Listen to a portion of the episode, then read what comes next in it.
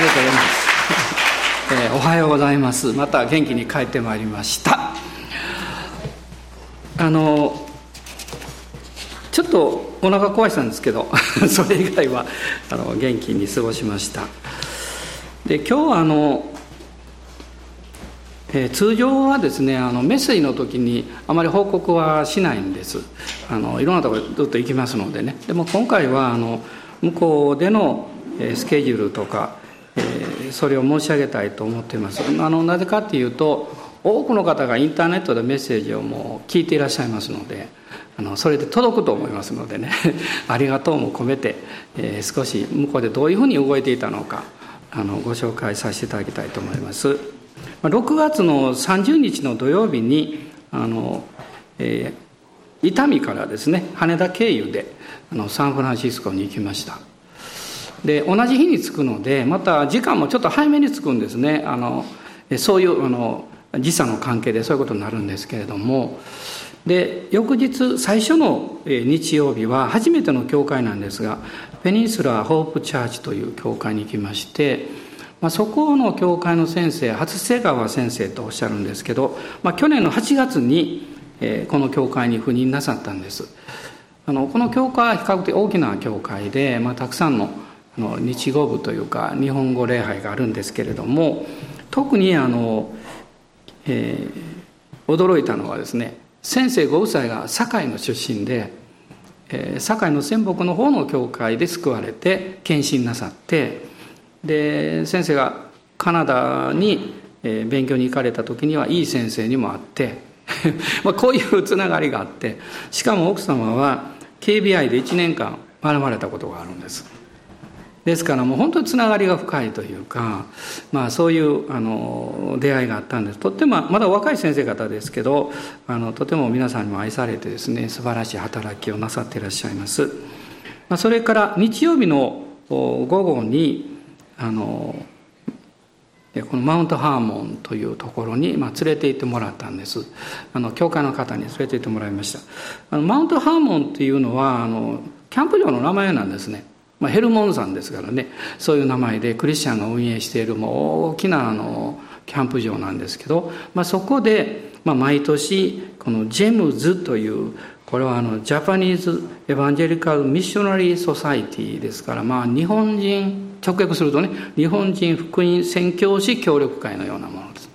まあ、というのはですね向こうのその日語関係の諸教会が協力して、まあ、日本に宣教師を送るというこういうまあ働きで1950年に始まったそうです。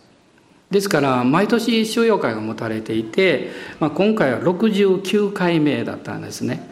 で参加なさってる方で一番長く来られてる方が40回とおっしゃってました。もう皆さん楽しみにねあのおいでになるんですけどで今はこの、まあ、略してジェムズと呼んでるんですけど、まあ、ここからですね、まあ、30名ぐらいの宣教師が日本に派遣されてるんだそうです、まあ、いろんなとこいらっしゃるんですね。であの、まあ、今回のその中での、まあ、日語部の収容会。マウントハーモン収容会と呼んでるんですけど、まあ、69回目で私去年と今年あの、まあ、お招きいただいたんですね、まあ、全体のあのまあえーと、ディレクターというか全体責任者はあのリック・チューマーという先生なんですけど、まあ、本当に温かく迎えていただいて感謝しております、まあ、それからあの日語部の方はですねのディレクターがあの中浜一郎先生という方で、えー、とってもユニークな方でねあの明るいんですね。もうこの先生おられるだけでキャンプが明るくなるみたいなね。そういうあのタイプの先生です。で面白いことをお聞きしたんですね。私であのお会いした時に前にね金沢からちょっと買っていたものがあってあの金粉入りのスティックコーヒーを差し上げたんです。このスティックに入ってるやつね。であの先生がですねそれをお茶漬けふりかけと間違ってご飯にかけたんだそうです。で食べたんですって。味どうでした？言ったらまずかった。言ってましたけども。私も妙なものをお茶漬けにする習慣があるんですけど、まあ、まずかったと聞いたんでやろうと思いませんけれどもですね、まあ、とても楽しい先生であのこれを世界中に発信するよと言って許可もらってますんで。あの多分聞かれると思いますけどもね。あの、まあ、とても楽しい先生でいつも励まされました。であの中野先生はあの居合もされるんですね。あの剣道の居合ですね。でちょっとそういう話をしてましたらねあの金って毒消しの力があるんですねだからあのまあ昔はあのお茶に毒入れられたりするからそういう時にはあらかじめ菌を食べとくんですって。で菌がこう毒を吸収、まあ、くっつけてですね。で、まあ、体外に出ていくという。あそれでそういうものが発達したのかなと思ってですね、まあ、私の家ではあのそれをやる心配はないんですけど。それはないですよ。まあないですけど、まあ、金粉ってそういう意味があるのかなっていうのを改めてねあの教えられました。で、まあ、楽しい交わりをしたんですけど。でそのコーディネーターをされてる方があの藤本美奈子さんという方で、まあ、とても優秀な方でね、まあ、全体のことをいろいろまとめたりもうまた優しい人なんですよ気が付くというかね、まあ、今度皆さん8月来られるんでぜひねあのお会いになったらいいと思います。まあ、そこで月曜日から金曜日まで毎朝ずっとメッセージをしまして夜は金曜日の夜だけというのが前回だったんです。まあ、今回はあのちょっと事情があって水曜日の夜と金曜日の夜と夜2回メッセージしたんです。だから7回メッセージしたんですけれどもあのとてもあの良い時を持ちました、まあ、それから土曜日の夜にロサンゼルスの方に移りまして日曜日の朝はですね前回もお伺いしたんですがジビックというあのゴスペルベンチャーインターナショナルチャージという、まあ、非常に面白い名前ですよね。あの前原先生というもともと事業家ですね。で献身なさって牧師なさなんですけど、まあ、とてもあの祝福された教会ですがそこで、えーまあ、2回目ですが礼拝メッセージさせていただきました。で午後はですね初めて行ったところなんですがアガペジャパニーズチャーチという稲野先生という方なんですがそこはあの韓国の大きな教会のある部屋を借りして礼拝をしていらっしゃるんですね、まあ、そこに行った理由はそこに中心におられる方が私が2001年にあの、えーと、トーレンスというところの政界に招かれて行ったことがあってでその政界に来られていた方がそこにいるんですね。でちょっとお会いしたいということもありましてね。で今回お伺いできたんですけどとってもあの歓迎していただきました。でそして月曜日の朝はあのコスタメさんの、えー、久美さんのお姉さんのですねあのお家の家庭集会あの三尾笹上さんですねあののお家で家庭集会しました。たくさんの方お見えになってました。日本人の方がですね。でその夜は、まあ、最後の集会だったんですけど、まあ、ガーディナーバレーバプテスト教会って大里先生、まあ、日本にも見えなったことあるんですけど私はまあ向こうの教会に先生が赴任なさったのが8年ぐらい前かな？78年ぐらい前。その少し前にタイに宣教師におられたので私タイであったんですね。で次がもうアメリカであったというか非常にこうユニークな出会いなんですけれどもあのそこであのちょうど月曜日の夜に地域のための祈り会があったんです。で、まあ、いくつかの教会から兄弟姉妹がお見えになってましてでそこであのメッセージをする機会がありました。だからまあ12日間、まあ、帰国の日にちまで入れていたんですけどちょうど12回メッセージしました。であのすごくいろんな意味でね守られて恵まれましたよ。でね一つ良いニュースがあるんですけどあの今年からこのマウントハーモンの全てのメッセージがインターネットで無料で聞けます。もうすでにアップロードされてます。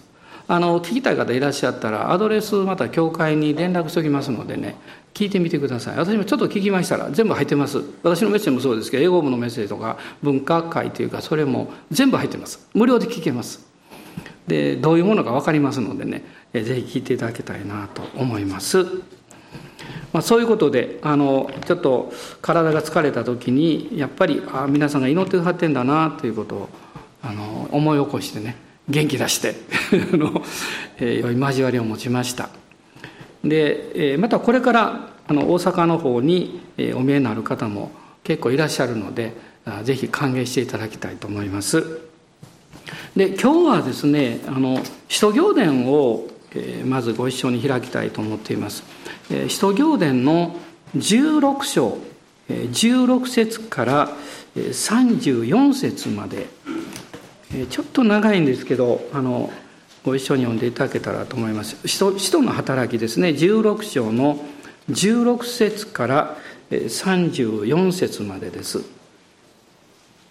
16節からね。いいですか、えー、さて祈り場に行く途中のことであった。私たちは占いの霊に疲れた若い女奴隷に出会った。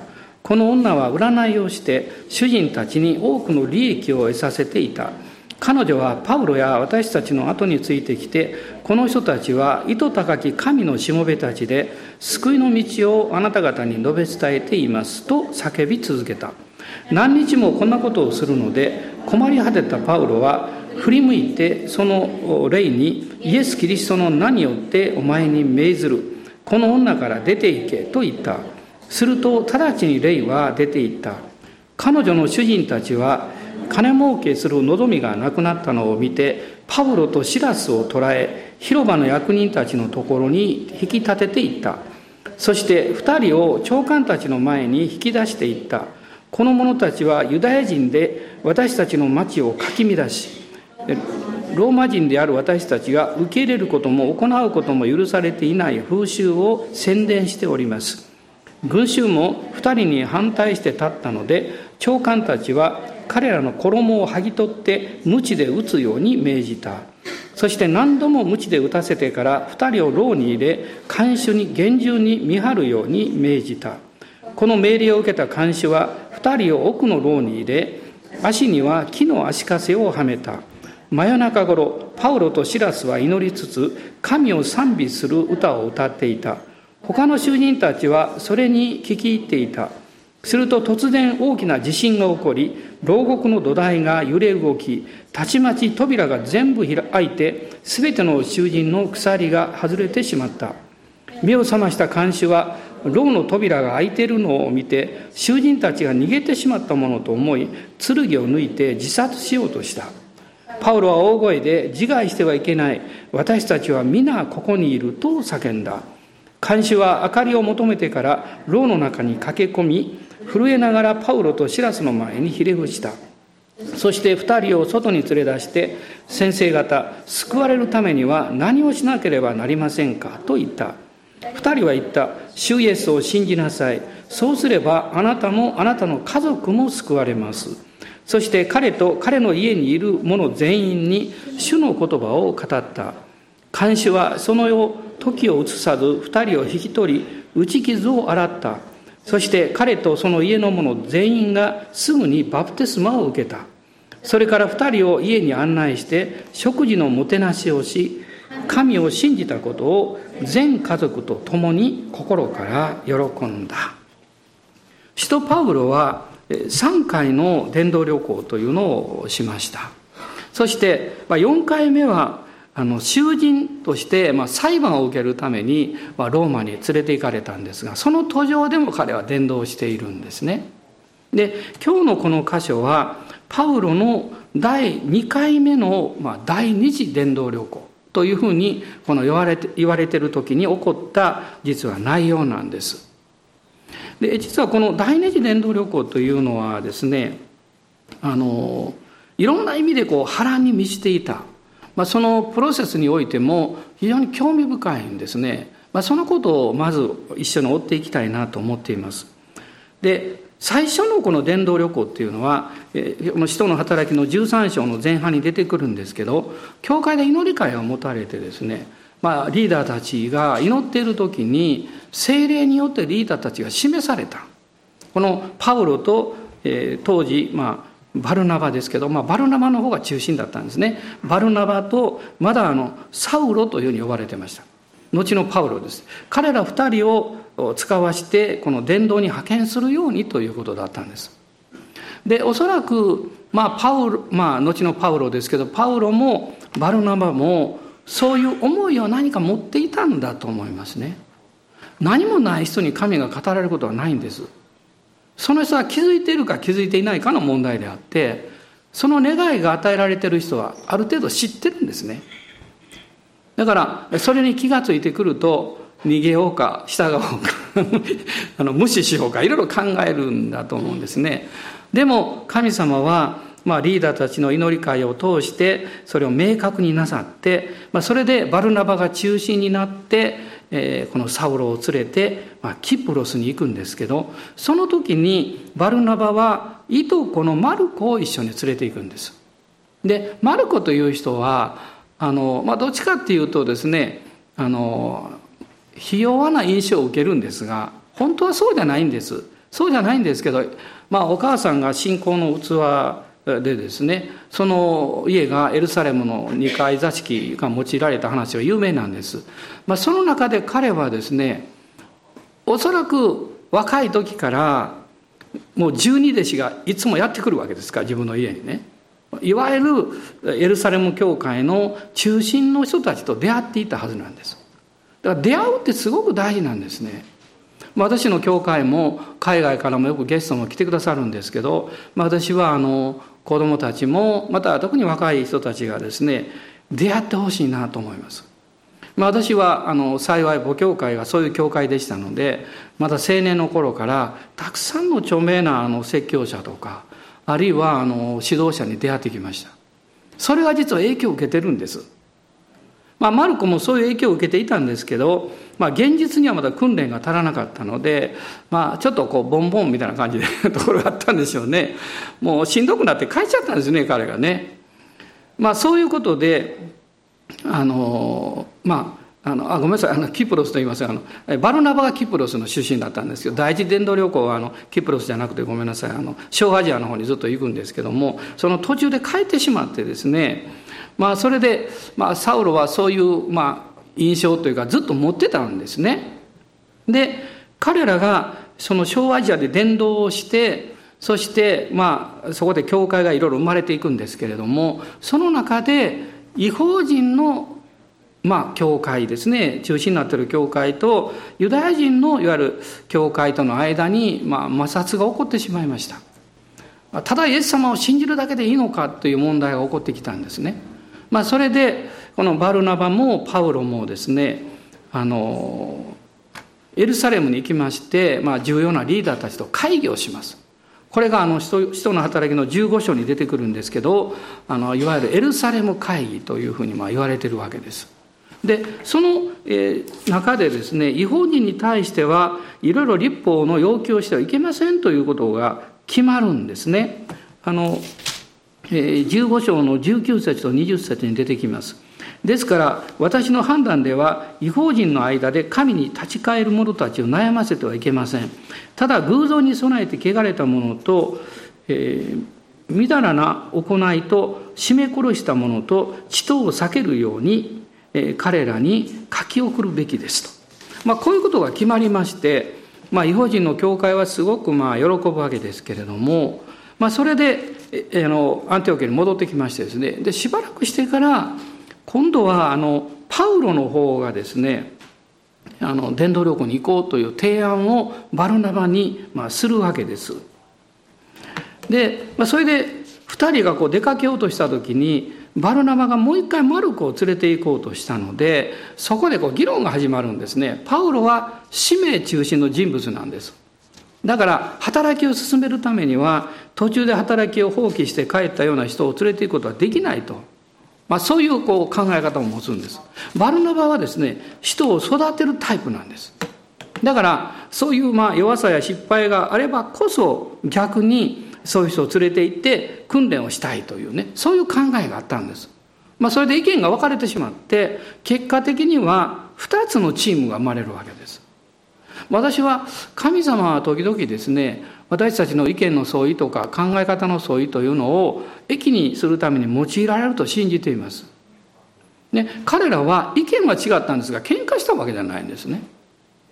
あの、えー、随分前にエルサレムのあのシュラム博士が来られた時にあるあの、まあ、週末の問題のことで私があのレストランで聞いたことあるんですね。別の先生がこういうことをおっしゃっておられるけど先生はあの週末のことどう思うんですかって。週末って1週間の週末じゃないですよ。あの週末の世の終わりのことですけどね。聞いただけで分かんないよねどっちのことか。でするとですねあのシュラム博士がね、ま、私2つのこと言ったんですね。週末の細かいことはあんまり深入りしない方がいいって言われたんです。でかそこに入ると必ず意見の違いが起こって問題が起こるって。無視せよと言ったわけじゃないですよ。あのそれぞれ大きくまあ受け止めなさいということ。もう一つはですね私が名を挙げたその先生のことをおっしゃって私は彼と考え方が違うんだって。ものすごい議論を何度もした。でも友達だとおっしゃったんです。ねまあどっちもイエス様を信じる人ですから神との家族ですよ。私はすごいそれそれ本当に私の目をじっと見ておっしゃったんですよ。感銘を受けました。まあ、どっちかというとこう日本人ってね意見が違ったり考えが違うと仲違いしてしまうこと多いんですよね。でもその人の持ってる意見や考えとその人同士の関係って別のものなんですね。まあそれ以来私はその言葉をある意味で肝に銘じています。ね、あのだからバルナバもパウロもですねそれ以後口も利かんでそんなことになったわけじゃないんですよねただ意見が違っただけででバルナバはマルコを連れてあのキプロスの方に行くんですけどでえパウロはですねあの、えー、シラスを連れて行くんですがこのシラスという人物は指導者でまた預言者なんですね。まあ、実はバルナバとパウロがかつてこの伝道旅行に派遣される前にエルサレムに救済物資を持ってですねあの、えーまあ、援助に行ったことがあるんです。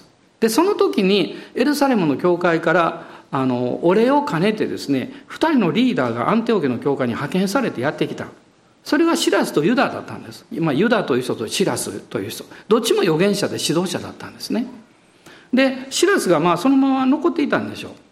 でそれで、パウロはですねこのシラスと共にあの小アジアにまた伝道に行くわけです。そして、第1回目の時にひどい迫害を受けたこのルステラというところでテモテを見つけてですねこのテモテを連れて、えー、伝道旅行を続けるんですね。西の方にどんどん行くんですけどあの精霊によってですね彼らの伝道というものが禁じられるんですね。あのまあ彼はエペソに多分行きたかったんでしょう。それはダメだって言われて。今度は北の方に行こうとするとそれもダメだって言うんで。まあそれでどんどんどんどん西の方に行ったらトロアスに行ってしまうトロアスっていうのは小アジアのもう西の端ですから。その先はですねエーゲ海があって船で渡るとヨーロッパに入るわけです。そこに行った時にパウロはそこでですねルカに出会うんですね。医者のルカ。あのまあ私もいろんなところ導かれたりするんですけれどもあの一番素晴らしいと思うのは人に会うことなんです。あのいろんな働きとかねそういうものはもうそれ終わったら終わりなんですよ。でもそこで出会った人というのはある場合はもう生涯続くんですね。またある場合は自分のある人生の大切な期間に、まあ、良い友として助け合ったり祈り合ったりねすることができるんです。だからパウロの歩みを見てもそうなんですね。彼はルステラでテモテを見つけてそして神様がなぜ禁じられるんだろうと思いながらどんどん西に行ったらトロアスに行ってそこにルカがいたんです。そこに4人のチームが生まれるんですね。神様はですねある一つのこの準備を導かれてその準備がある程度終わった時に次のことを教えられます。その準備の間私たちが慌てても次の道は開かれません。というのは神が次に導いてくださることはその準備が終わらないと不十分なのでやり遂げることができないからです。だからその次のヨーロッパ伝道が始まるんですけどその前にこのパウロとシラスと、まあ、シルアノとも彼は呼ばれてるんですけどそして若いテモテとそれから医者のルカ。この4人のチームが揃うことが必要だったんですよ。だからもし皆さんがですね、まあ、これはあの職場であってもそうですけど何かプロジェクトがあってそれをなそうとしている時に能力はある、えー、あるいはまあ十分なチャンスもあるし状況も整っている。でも何が足らないんだろうかということがあったとしたらもう一つの重要なことですね。そのチームに加わるべき人がまだ必要だということです。伝道はチームワークです。まあ私も一人で伝道したことなんかないですよ。で、まあ、開拓に来ても妻と一緒に伝道がスタートしましたしまた兄弟姉妹たちがすぐにあの協力してくださったし今の教会もそうですね皆さんと一緒にチームで伝道してますよだからその神様の働きが広がれば広がるほどそのチームは大きくなるんですね。でチームが大きくなるということは考え方が違う人たちがいっぱいそこにいるということなんです。でもその中で一緒に祈り合ってそして使命を一つにして信仰を一つにして前進していく。そのためにはですね中心になってる人はますますへり下ることを教えられていきます。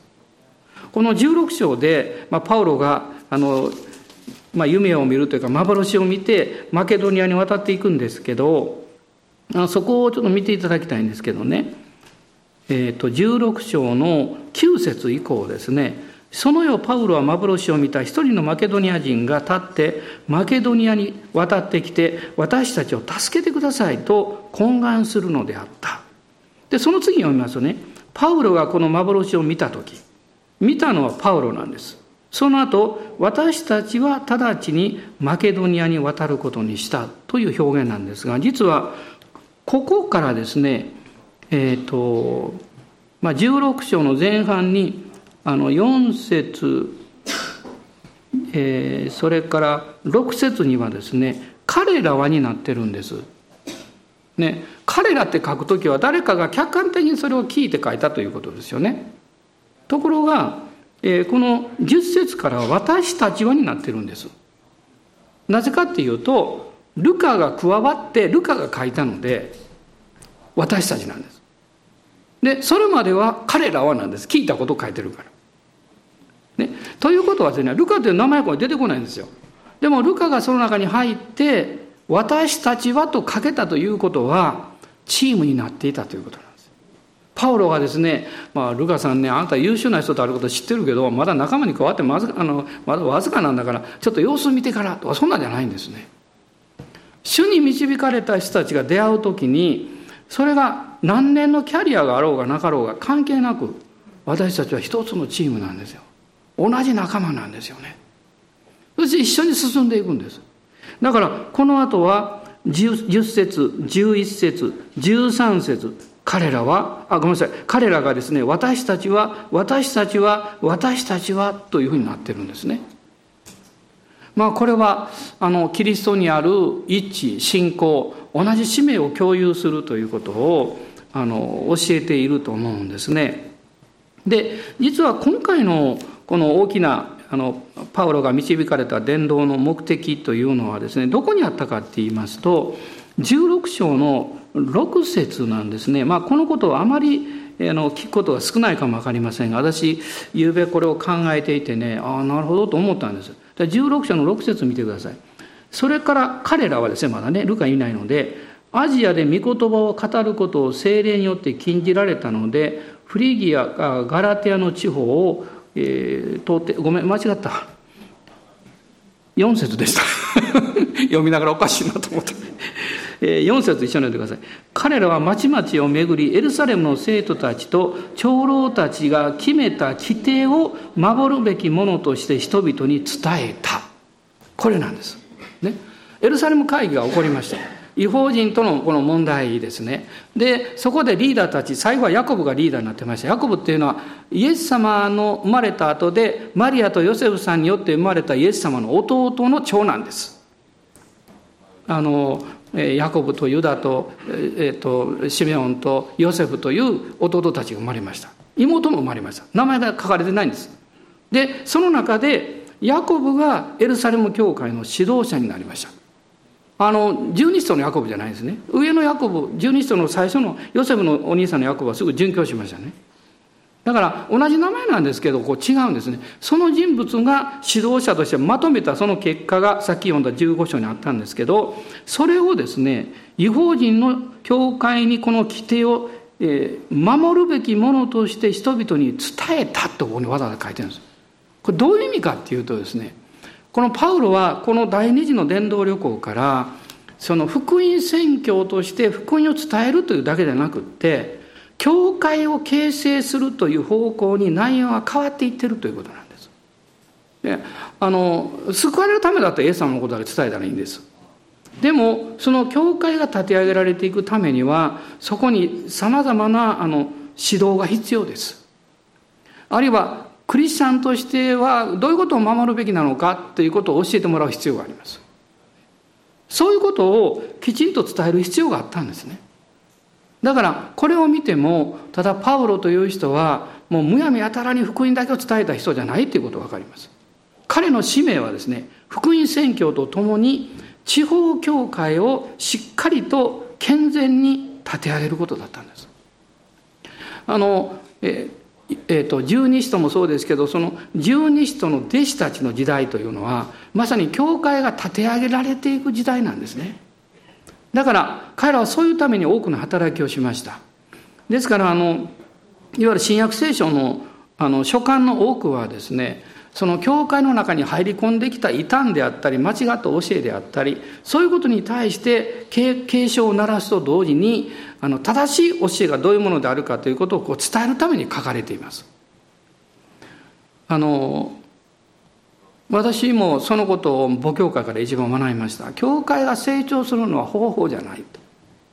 あの、えー、神の御言葉をしっかり食べて健康になること。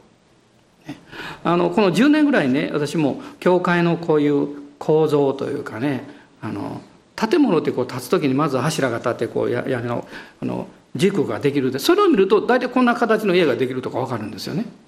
そういうこうストラクチャーがあるで教会はどうあるべきなんだろうまあ私たちの教会はどうあるべきだろうということをずっと考えてきました。あのそのためにえいろいろな方策がありますね。そういうものを取り入れてやったのがいいのかなとか思ったんですけどどうも私の教会に合わない。というか私に合わない。なんかなんか合わないですね。どうしたらいいんだろうって。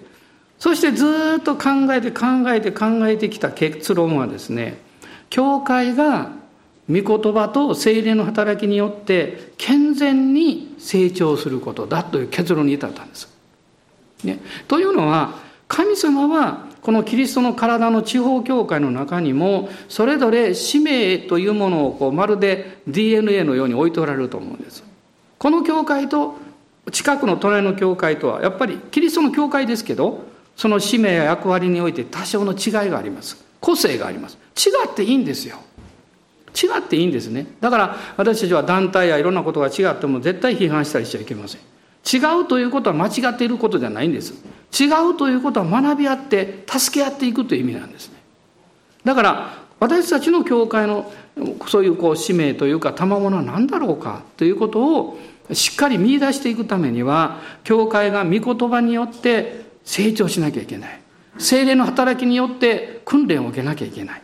そうすると健全な教会が生まれるんですね。あの私たちがですねどういうものを持っているかは成長すると勝手に出てくるんですよ。あのその人がやりたいことをなんか見出していくように教会もその方向が現れてくるんですね。私は、まあ、パウロはそういうこの教会方針を持っていたんじゃないかなというのを思うんです。だから聖霊様の導きには GO とストップがあるんです。GO だけじゃないですよ。行きなさいだけじゃなくてストップです。ストップは GO よりも難しいんです。あの進むのは簡単なんです。行けた行きます。でも止まりいやもうせっかく動いてるんですから止めないでください。みたいなですね。そういうことですね。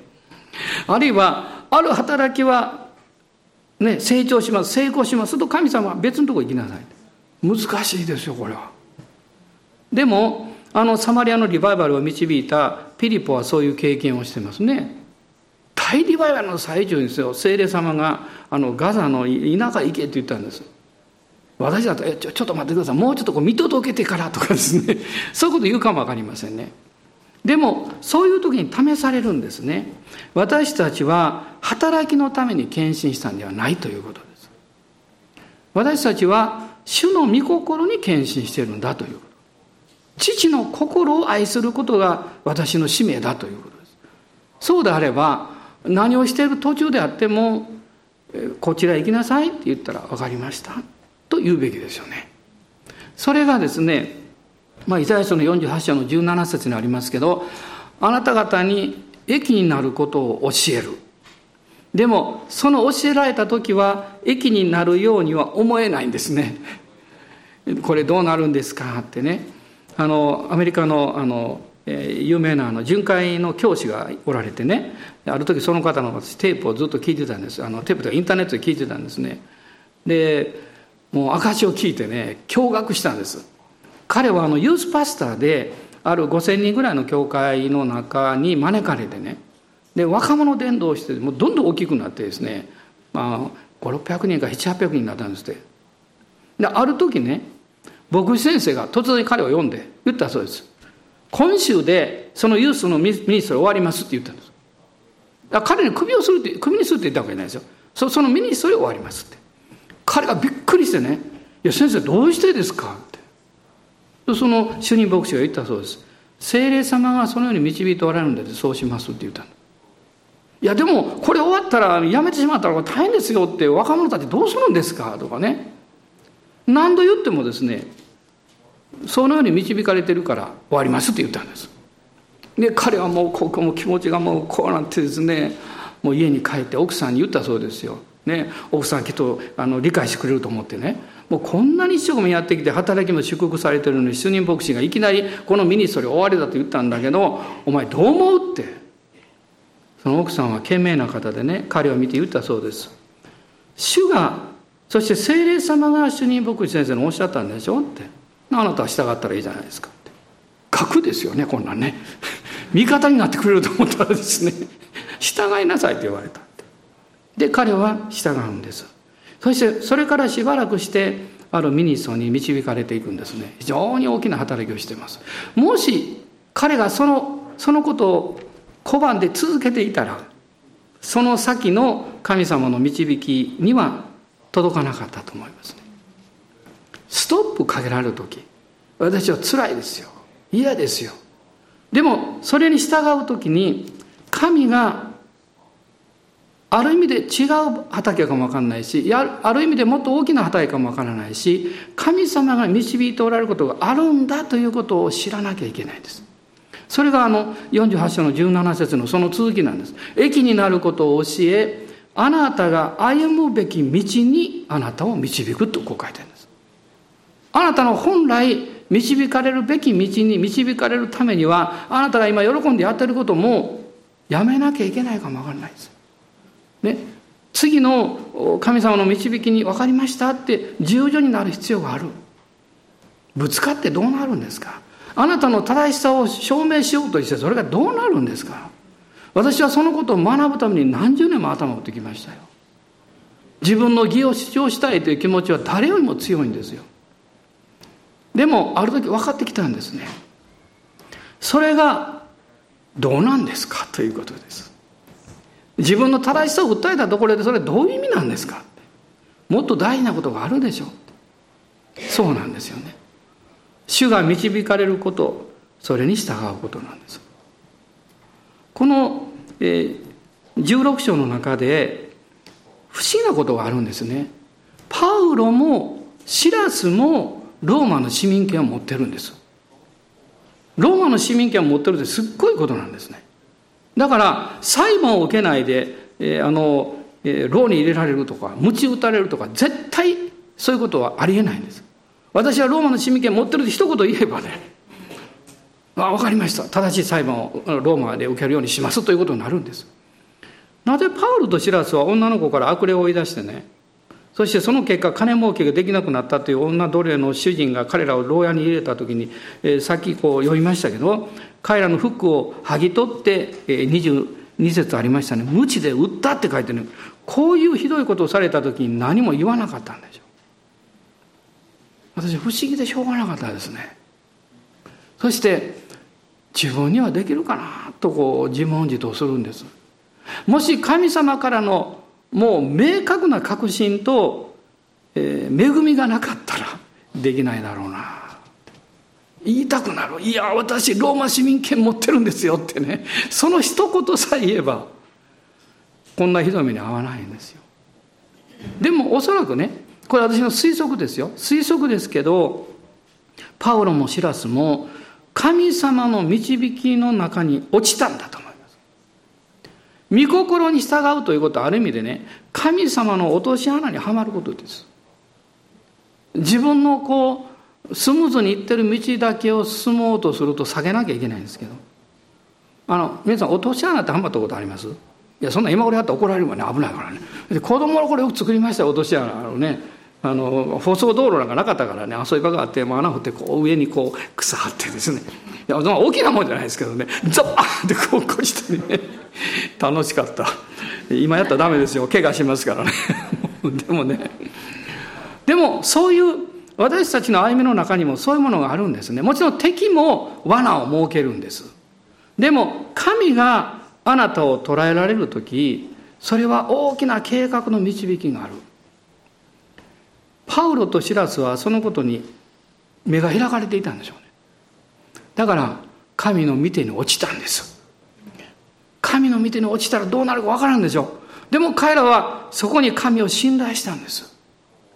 だから彼らはこの鞭打たれておそらく薄暗いねこうあの牢屋に入れられたんでしょうけどそこで彼がやったこと彼らがやったことは25節ですね。あ24節からもう一回見たんです見たいんですけど監視はですね2人を奥の牢に入れたって書いてあるんです。よりによってですよ。一番奥の牢に入れた。おそらく一番暗かったと思いますよ。一番ジメジメしていたと思うんです。そこに入れたんですね。もうこれはサタンの迫害でありもう妨害であることもあの事実なんですけどそして足には木の足かせをはめた。で夜中がやってきたんです。夜中っていうのは辛い目に遭ってる時は一番孤独を感じ一番惨めさを感じ 一番辛い時ですよね。あの昼間はなんとなくこう希望が持てるんですけどもう真夜中になってくるとこれどうなるのかなみたいなですね。その時にこの二人の取った行動はとっても考えられない行動を取ったんです。これは25節です。真夜中頃パウロとシラスは祈りつつ神を賛美する歌を歌っていた。なぜ彼らはそれができたのか？それがどういう結果を彼らにもたらしたのか？それはまあ後を読めばわかるんですけども。でも彼らがですね真夜中頃にそうしたということには意味がありますね。それは私たちが試練にあったり、えー、というか、えー、負に落ちない経験をさせられたり自分の正しさを受け入れてもらえないような状況の時に一番私たちは傷つき失望しですね被害者になりやがて投げやりになりますね。でも主を深く知ってる人はその時が一番主に近づいてる時なんでしょうねきっと。自分の持っているそういう何か当てにできることとかそういうことが取られていった時にね主だけを見るようになる。まあ私よく明かしますけどあのハワイのワイアムワイアムにいてアルゼンチンのあのアウトリーチに参加するかどうかね。あの祈った思い出ね2週間で祈ったんでいまだに覚えてます。あんな惨めな時なかったです。何が惨めだったかっていうとですね祈ってもわからないです答えが。行くべきなのか行くべきでないのか。ね。周りを見るとみんなもう分かっていくのになんで私だけ分からないの？もうその時ほど惨めなことはなかったですね。もう日本に帰ったら母教会の副牧師の立場をもう返上しようかなと思いました。その中でまあ家内が祈ってる時に精霊が触れてくださったんですけど気づいたことがあったんですね。それはその自分の心の深いところで誰か周りの人がどう考えているのかとかですねもう一つは自分がそのことに従うことによってどんなことができるのかとかねそういうことを持っていたということに気がついたんです。従うということは従ったらいいんですけどでも従いますけど何かできることあるんですかねとかあのあなたどう思うんですかって。あのまあ日本人の大体のね弱点だと思います。なんかグループにいてですねその誰かのリーダーに「あなたこれこれしてください」とか言われた時に必ず人は横見るんですよ「どう思う?」みたいなですねこういう習慣持ってるんですよね。これ習慣なんですよ。私必ずしも悪いと思いませんよ。いい面もあるんです。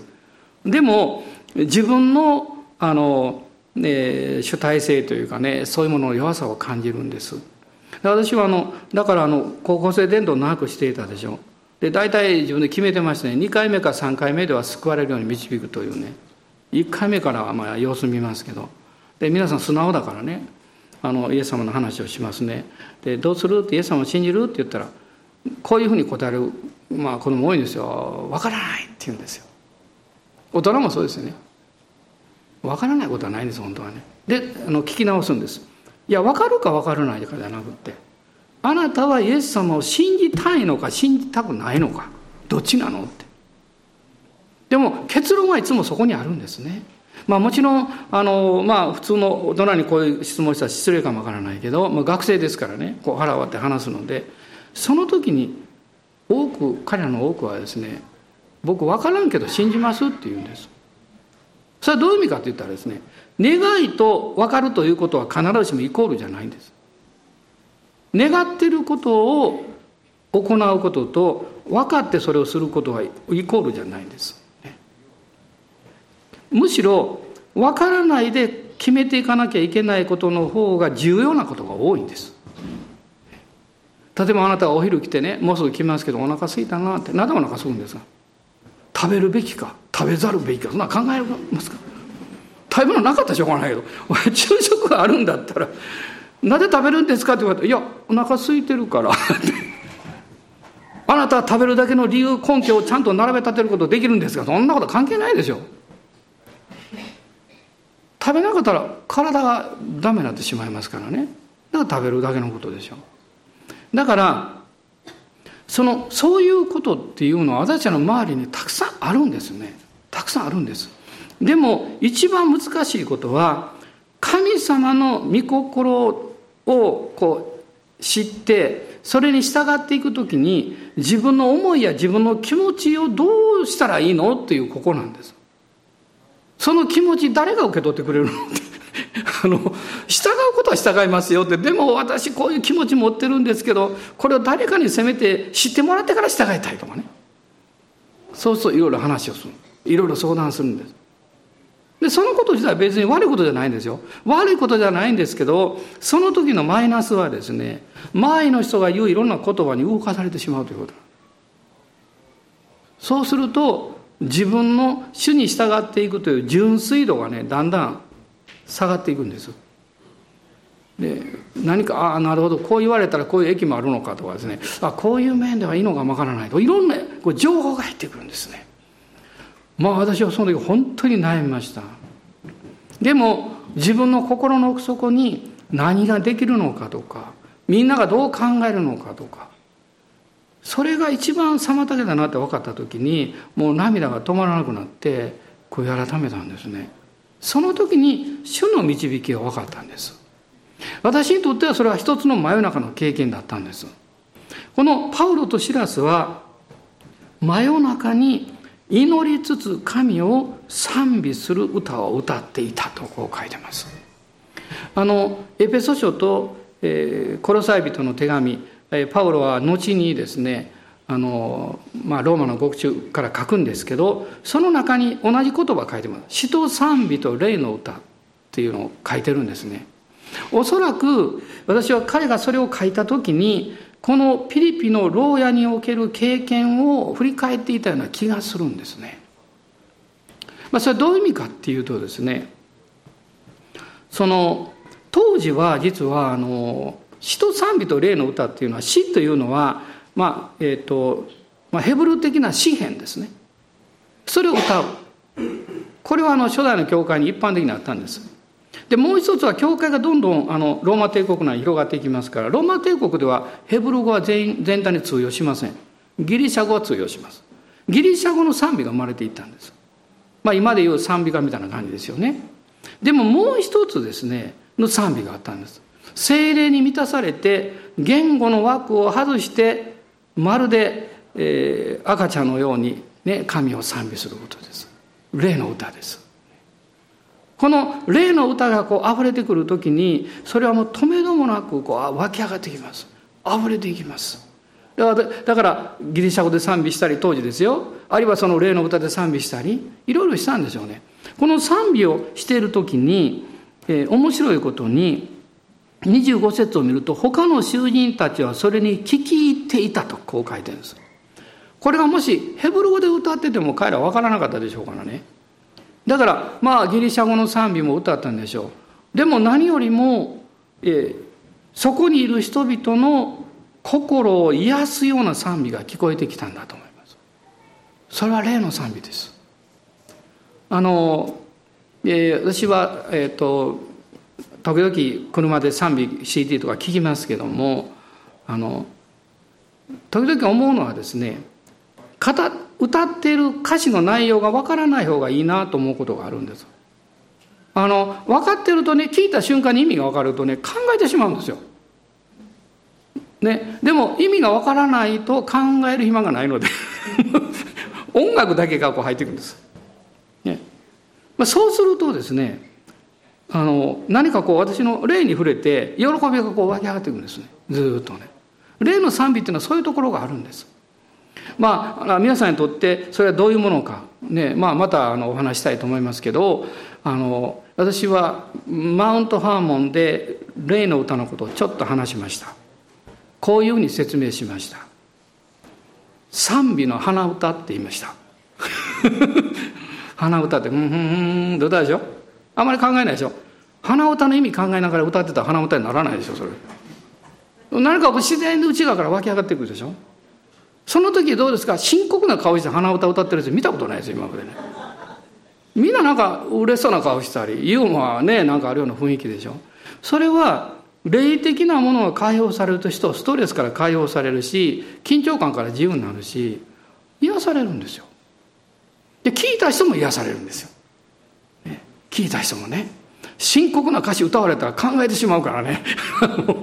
私はどうなったみたいな感じで過去はどうだったとかね。そんなことが出てくるから。でもおそらく他の囚人たちが聞き入っていた賛美は少なくとも賛美と霊の歌だったんじゃないかなと思いますね。彼らは。私これ私の想像ですよ。でも間違ってないでしょう。囚人たちは皆聞き入っていた。なぜなら彼らの心に触れていたから。歌は人を癒します。確かにね。囚人として入れられていた人々にはいろんな理由があったはずなんです。無実の人もいたでしょうし。ね、なぜあんなことをしてしまったんだろうと後悔しながら、えー、その牢につながれていた人もいたでしょうし。どちらにしてもそういう状況に置かれるということはみんな傷ついて傷んでたんですよ。そして素晴らしいことにパウロとシラスが歌った賛美は彼らの心を癒す力を持ってたんです上手やなってそんな歌じゃなかったはずです何かそれに聞き入っていくと深く入ってきてね多くの囚人たちが泣いてたんじゃないかなと私は想像します。パウロとシラスも涙を流したかも分かりません。なんでこんな目に遭うんだろうってそうじゃなくてですね神の恵みにあふれていたんだと思います。勝利の賛美ですね。すると神様も放っておけなかったんでしょうね。すごいこと、地震が起こってですね、まあ、不思議なんですけど、地震が起こって、まあ、牢の扉が開いたは分かるんですけど、足かせがなんで外れんかなと思うんですよ。これは奇跡です。神がそうなさった。しかも囚人たちもそうなったのに誰も逃げなかったんです。逃げるよりももっと居心地の良い場所がそこにあったんですね。もうこの場所を離れたくないという場所がそこにあったんです。神様のご真実の愛が溢れてたんでしょう。自分の人生や過去がどうであってもそれを受け入れてくれる何かそういうものを彼らは感じたんでしょう。私たちが主を賛美する時その賛美と霊の歌の中にはキリストの十字架の許しと贖いがずっと流れていくんですね。私は市民会館で2,000人ほどの中高生が慈しみ深きを歌ってるのを一瞬だけ聞きました。戸を開けたら入ろう思ったらもう入れなかったんで出てきたんですけど 開けた瞬間に慈しみ深きの賛美がバーッと聞こえてきました。そのまま廊下に私座り続けました。これ一体何だろうかなと思いました。私の心にわずかですけど何か触れられて癒されるのを経験しました。今まで聴いていた歌とは違うなと思いました。それは神様の愛がそれから流れてたからなんでしょうね。そしてそこにはイエス様の十字架の贖い罪の許し永遠の命そして神と和解できるこの平安ですね。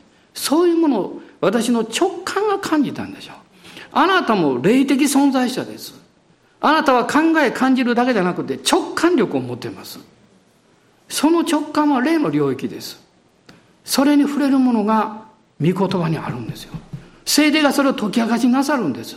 そしてそれを私たちが私は今語る言葉で語ってます。賛美は歌う神の言葉なんですよ。それを私たちは触れられていく時に癒しを経験するんですね。どうぞお立ち上がりください。実は今日はこの続きぐらいから話す内容を計画していたんですけど。あのまあいつもこんな感じですよね。もうインターネットで聞いてる人ももう諦めてると思います。またかみたいな感じ。でも次回話します。次回ですね。今私たちは主を賛美したいと思うんです。私の愛する主がここにいらっしゃいますし聖霊様は私たちのうちに語り続けてくださっています。あなたが今日どんな気持ちやどんな思いでこの礼拝に来られあるいは御言葉を聞いていらっしゃったとしても主はあなたを愛してらっしゃいます。あなたに語りたいあなたに触れたいあなたを癒したいあなたの人生を幸せにしたい。これはもう何かこのことを私の中に受肉しています。私がそういう時にただ牧師だから説教師だから言ってるんじゃないんです。私は感動します。そう言うたんびに。私もその必要を持ってますから。私も今日癒される必要がある。今日幸せになる必要がある。みんなそうでしょうね。ですからイエス様の前に信仰を持って祈り心を持って出ていきましょう。あなたは受け入れられています。あなたがイエス様の前に出る時拒まれる人は誰もおりません。主おっしゃったんです誰でもとおっしゃいました。あなたの心はいつの間にか冷ややかになってるかも分かりません。何かうまくいかないことが続いたのでちょっと、まあ、白々しいというかそういう気持ちになってるかも分かりません。でも神様はそれを取り除いてくださいます。神様はそれを取り除いてあなたの心に真に触れるように聖霊様が働いてくださいます。アーメン。感謝します。今一緒に主を見上げましょう。そしてあなたの霊の歌を歌ってください。あなたの賛美を歌ってください。アーメン。アーメン。感謝します。アーメン。ハレルヤ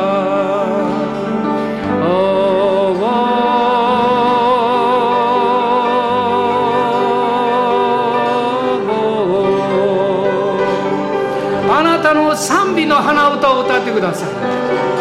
ハレルヤハレルヤメンハレルヤ。主よ今触れてください。今触れてください。癒してください。今勇気を与えてください。今力を与えてください。今上からの希望を与えてください。やり遂げなさい。放棄してはいけません。アーメンハレルヤ。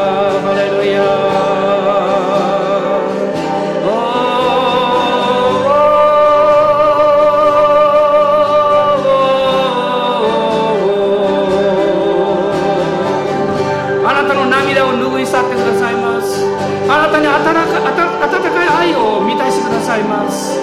このお方を礼拝します。アーメン。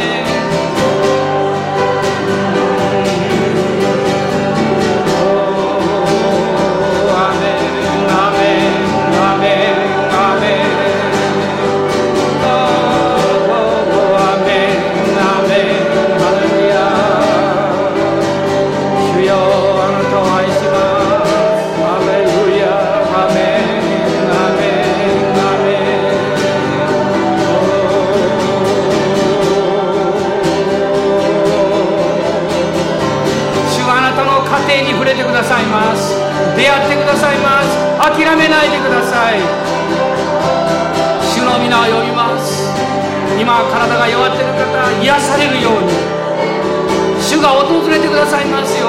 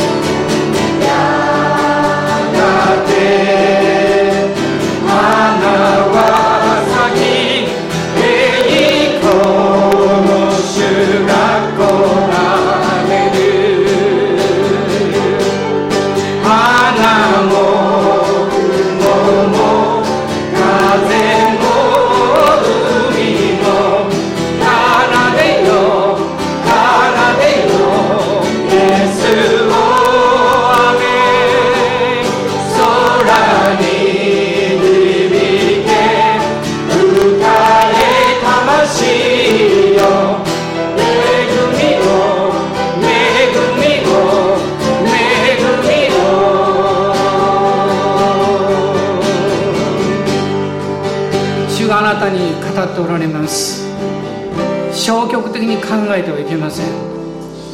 マイナスに物事を見てはいけません。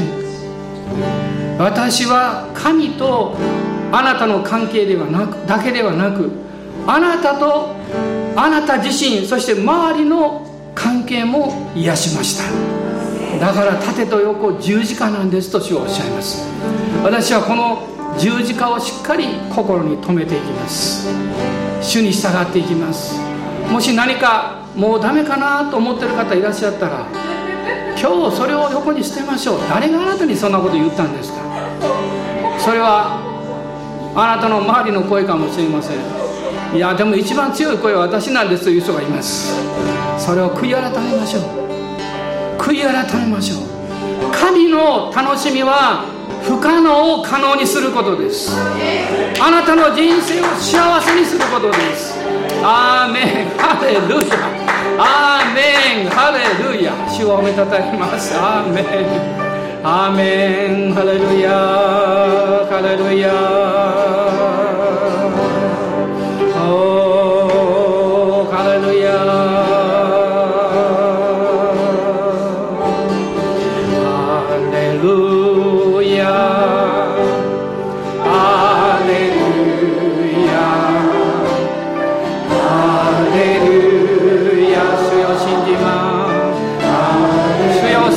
を深く、あなたが触れられる人たちがいます。もっともっと深く触れてください。